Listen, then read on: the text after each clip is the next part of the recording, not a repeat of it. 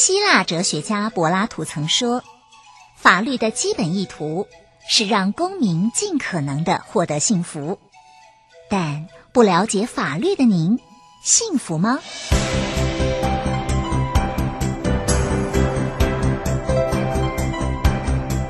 法律敲敲门，带您进入浩瀚的法律世界，轻松掌握难懂的法律常识，帮您捍卫权益。不孤单。欢迎听众朋友们再回到 FM 一零四点一正声台北调频台。您现在收听到节目是《美丽新世界》，我们节目呢是由日明耀中西医联合诊所以及宇浩法律事务所联合制播。法律敲敲门单元是由宇浩法律事务所郑佳馨律师为所听众朋友们服务。我们先把今天的故事跟所听众朋友们分享。沈爷爷跟沈奶奶是对神仙眷侣，从结婚时两人就一起为事业打拼。几个孩子陆续出生之后，沈奶奶一直是最好的妈妈，让沈爷爷毫无后顾之忧，共同打造公司家庭的堡垒。在沈爷爷退休之后，两人一起游山玩水，完成年轻时没钱也没闲的梦想。恩爱的足迹羡煞旁人，也让子女都非常放心。但最近沈奶奶觉得沈爷爷似乎有点不对劲了。那天，沈爷爷嚷嚷着找不到手表，两人一起花了大半天的时间，几乎是把整个屋子翻遍了一遍。最后，沈奶奶实在累了，只好安慰沈爷爷说：“先吃饭吧，吃饱了才有力气再找。”到厨房准备做饭，一打开冰箱的冷冻库，要拿鱼肉出来解冻，竟然发现沈爷爷躺在冷冻食品当中的手表，赶忙问沈爷爷，他才回答说：“啊，可能那天你去参加社团活动，我自己下水饺时脱了手表，不小心放进去的。”前几天，沈奶奶跟几个老朋友喝下午茶，老友相聚，格外开心。聊着聊着就忘了时间，回到家已经天黑。拿钥匙准备开门时，却非常狐疑：哎，门怎么没有上锁？推开门，灯没开。沈爷爷独自坐在一屋子的黢黑当中。沈奶奶突然闻到一阵烧焦味，赶紧冲进厨房关瓦斯炉的火。幸亏沈奶奶回家，才免去一场大火的灾难。但这一场闹剧却也让沈奶奶吓出一身冷汗。昨天，沈爷爷明明带了张千元大钞在身上，外出转了一圈，回到家却两手空空，什么也没买。可是口袋却也是空空如也。沈奶奶问：“您不是说要出去买牛奶、买青菜吗？怎么什么也没买就回来了？”沈爷爷被沈奶奶念了一顿，就像做错事的小孩，低着头却什么也没说。沈奶奶赶紧打电话给子女，把这些情形说了一遍。大家非常担心沈爷爷的状况，更担心的是沈爷爷会不会给人骗了。哇，这个状况哦，似乎不太妙哦。看来沈爷爷可能真的是生病了。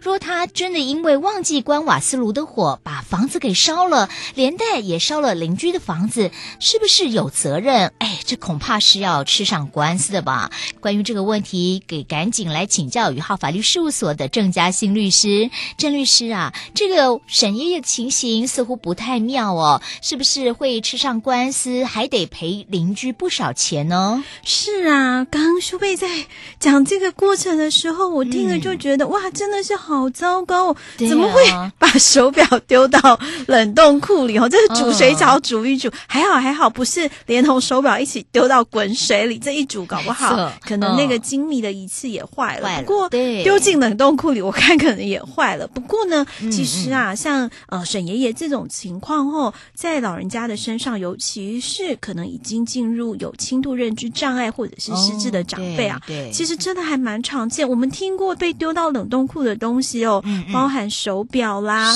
手机啦，啊、或者是呃长辈比较日常就是可能会携带的一些贵重的物品哦，嗯、都曾经在冷冻库里面被找到过。是，那 我觉得那个手机真的可以去试试看哦，就是看哪一排的手机哈、哦，丢到冷冻库变冰棒之后回温了，还可以使用，那应该就真的就是无敌的强者。哦。嗯，不过这真的就是呃，纯粹就是开玩笑哦。其实对于长辈来说，这些症状都算是非常严重的。没错。那如果说真的酿成了大祸，像刚刚修贝所提到的，哇，这一不小心哦，就把房子给烧了。那除了烧了自家的房子之外呢，还烧了邻居家的房子哦。哇，这代志后就很大条了。为什么呢？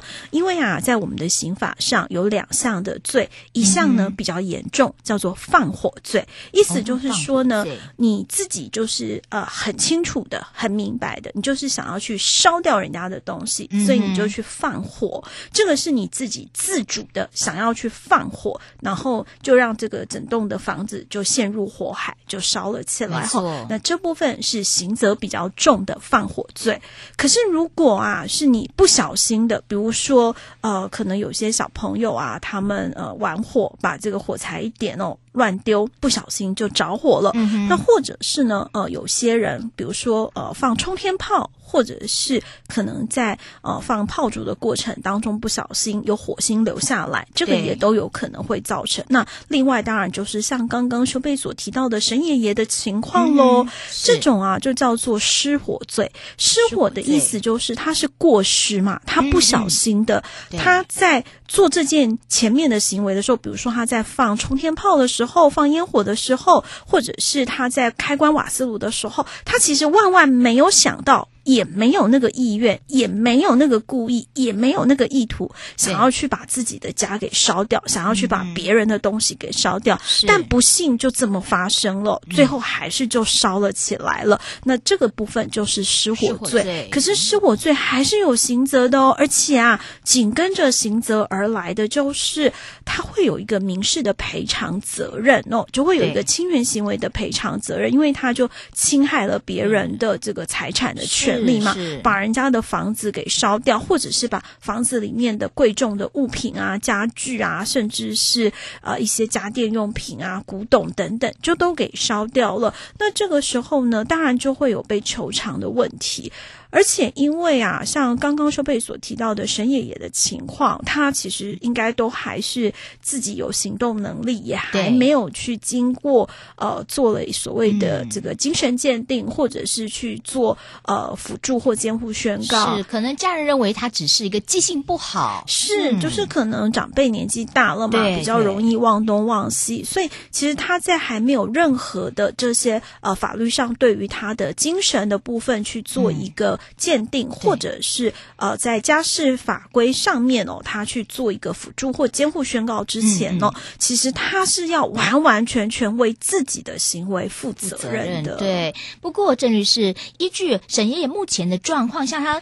出去哦，带了些钱回来，却一毛不剩，是不是要很小心财务的安全呢？真的是要特别的注意喽，因为呃，像刚刚修贝所提到的这个情况，等于是沈爷爷他第一个他忘记他自己要买什么东西，是。第二个是他根本就呃没有买到东西，可是钱却不，不见了，对，不知去向，嗯、不翼而飞了。那很显然就是可能有人用了什么样子的方式去诈骗他，嗯、虽然不是很大的金额。哦，可是明显就是等于就把他的口袋里面的钱都给掏光了，就把它当做像肥羊一样哦。嗯、所以呢，在这个时候，家属其实要特别的提高警觉哦。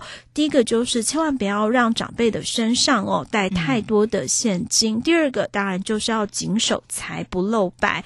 第三个更重要的部分就是，假设说长辈他有很多个不同的呃银行的账户，那也有很多张的提款卡，哦嗯、这时候最好哦。我是把它汇整在一到两个账户之内哦，那妥善的利用这一到两个账户的存折跟印件章的保管方式哦。比如说，呃，存折的部分呢，就交由呃沈奶奶来保管；那印件章的部分呢，就交给老大来保管；提款卡的部分呢，可能就交给老二来保管。嗯嗯，那或者是，如果是尊重呃沈爷爷他自己个人的财务自主权，提款卡还是交给他保管的时候，家人可以去通知银行。把这个可以提款的金额哦降低，每一次呢，他到 ATM 去提领哦，就限制他只能够提领一千块钱或者是两千块钱，就尽可能的不要超过一定特定的金额。那因为现在哦，其实啊，很多的金融机构都已经开始重视失智友善的作为，所以呢，呃，他们现在就会。用比较开放的态度，只要家属有来跟他们申请说，哎，降低那个 ATM 的提款金额，降低临柜办理提款、嗯、或者是汇款出去的金额，嗯、甚至是必须要有 double check，就是由他的家属来确认说，呃，是不是这一笔提款或汇款哦，的确是有它的必要性的，避免长辈哦，嗯、就是因为到银行去办理这些事情被诈骗了，就沦为这个被诈。诈骗的肥羊，但是像沈爷爷现在记性真的不太好，胡乱签了约，哇，怎么办？那有没有效力啊？真令人担心哎。当然有效力啊，因为刚开始我们不是就有提到说，哦、其实沈爷爷这个情况呢，哦、是家人刚发现嘛，就有很多匪夷所思的情况发生啦，啊、把自己很重要的手表、手机就丢到冷冻库，嗯嗯或者是瓦斯炉没有关，自己一个人在家里乌漆嘛黑的，也不知道。要开灯哦，